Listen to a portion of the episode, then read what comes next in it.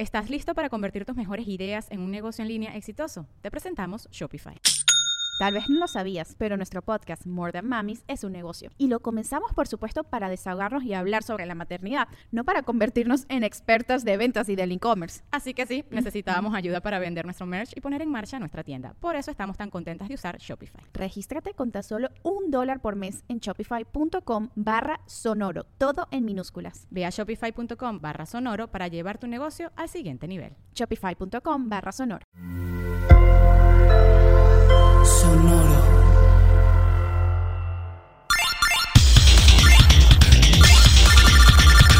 Random Player. El archivo histórico y cultural del gamer. Uno de los juegos más estremecedores de los últimos tiempos, no solo porque tienes que sobrevivir a hordas de infectados, sino también porque plantea conflictos humanos como pocas veces se ha hecho antes en cualquier medio. Es considerado por muchos entre los mejores videojuegos de la historia, The Last of Us.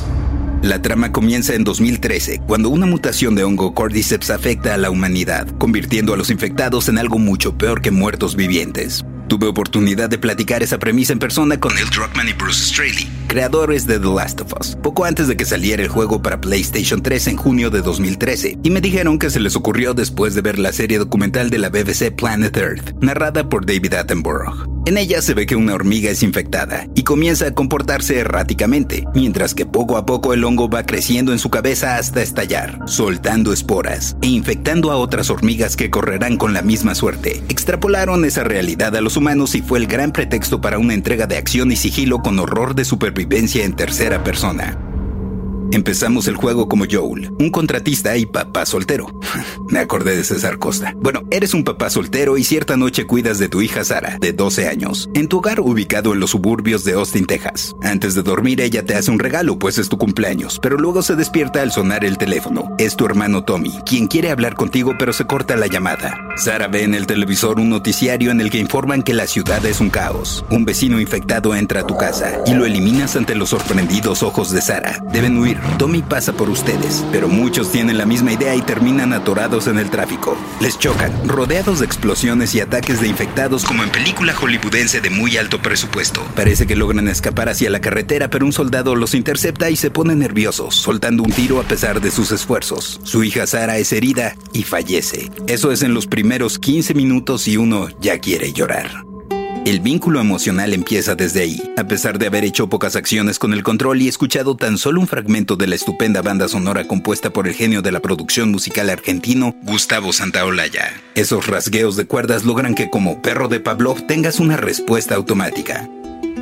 La historia se retoma al norte de Boston, 20 años más tarde, cuando la epidemia ha eliminado a más del 60% de la población. Hay distritos amurallados, resguardados por las autoridades y Joel se ha vuelto un contrabandista junto con Tess, su pareja sentimental, pues las cosas que se pueden llevar de un lugar a otro pasando por las regiones fuera de los límites han adquirido gran valor. Afuera de la zona de cuarentena opera un grupo rebelde, conocido como las Luciérnagas, cuya líder Marlene les hace un encarguito, llevar a una chamaca de 14 años a un cuartel de su grupo. Parece una tarea fácil, pero no lo es, pues descubren que Ellie fue mordida por un infectado tres semanas antes, lo que resulta sumamente extraño, pues generalmente los efectos del Cordyceps se presentan a los dos días máximo. Ella podría ser la clave de la vacuna para salvar a la humanidad, así que todo el asunto cobra una vital importancia, tanto que Tess se sacrifica, para que puedan escapar luego de que son emboscados por fuerzas armadas en su destino. Luego deciden que junto con Ellie deben dirigirse a Jackson, Wyoming, donde su hermano Tommy se ha establecido, argumentando que él podría ayudarles a encontrar a otros Luciérnaga, pues perteneció a ese grupo durante algún tiempo. Para ello necesitan un auto, por lo que van con Bill, un amigo que les debe un favor. Eso sí, todo el camino peleando o escabulléndose de los diferentes tipos de infectados. Los corredores, que son quienes fueron mordidos recientemente, los chasqueadores, a quienes se les ha abierto toda la cabeza hongueada y ya ni ojos tienen, pero cuentan con un agudo sentido del oído, y los gordinflones, que con un grado avanzado de infección resultan de los más fuertes y letales.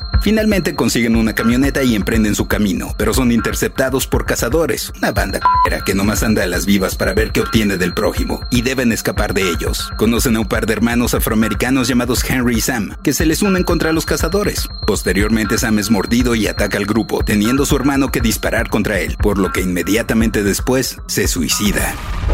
Llegan con Tommy que vive con su esposa María. En realidad pensaban dejar a Ellie con él, pero ella se niega, escapa y salen a buscarla. La encuentran y Tommy los orienta para que vayan a la Universidad de Colorado donde quizá haya otra base de los Luciérnaga. Al llegar tampoco encuentran a nadie, al menos a nadie que no quiera matarlos. Afortunadamente hay una pista sobre otro cuartel en Utah. Desafortunadamente son heridos, por lo que Ellie los cuida. Sale a buscar comida y encuentra a David y James, un par de sujetos que le ofrecen medicamento a cambio de alimento. Posteriormente descubren que son parte de los que los atacaron en la universidad y que David es el líder de un grupo de caníbales. Logran sobrevivir a la nueva amenaza y antes de llegar a su destino en Salt Lake City, Utah, sufren un percance en el que Ellie casi muere ahogada y mientras intentan resucitarla, unos sujetos te dejan inconsciente. Los luciérnagas los han encontrado. Al recobrar el conocimiento, Marlene está allí. Les dice que Ellie está a punto de ser operada, pues necesitan aislar una parte de su cerebro para hacer la vacuna y que probablemente morirá. No van a dejar que eso suceda y se arma la rebambaramba. Joel mata a todos y huye con Ellie sedada. Ya después le dice que la sacó de allí pues no la necesitaban, que había docenas de inmunes como ella con los que habían realizado estudios y que todo había sido inútil, que habían dejado ya de buscar una cura. Random Player es un podcast original de Sonoro, disponible en cualquier plataforma donde escuches tus podcasts.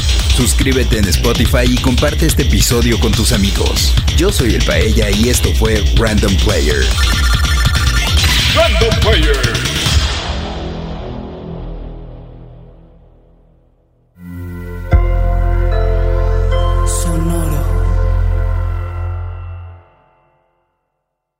¿Estás listo para convertir tus mejores ideas en un negocio en línea exitoso? Te presentamos Shopify. Tal vez no lo sabías, pero nuestro podcast More Than Mamis es un negocio y lo empezamos por supuesto para desahogarnos y hablar sobre la maternidad, no para convertirnos en expertas de ventas y del e-commerce. Así que sí, necesitábamos ayuda para vender nuestro merch y poner en marcha nuestra tienda. ¿Y cómo suena con Shopify? Llegó otra venta. Shopify es la plataforma de comercio que está revolucionando millones de negocios en todo el mundo. Ya seas un emprendedor desde tu casa o desde donde sea, Shopify es la única herramienta que necesitas para iniciar, administrar y hacer crecer tu negocio sin dificultades. Con Shopify puedo gestionar pedidos, envíos y pagos desde cualquier lugar, brindándote toda la información y estadísticas de tus ventas al detalle. Regístrate para un periodo de prueba con tan solo un dólar al mes en shopify.com barra sonoro, todo en minúsculas. Ve a shopify.com barra sonoro para llevar tu negocio al siguiente nivel. Shopify.com barra sonoro.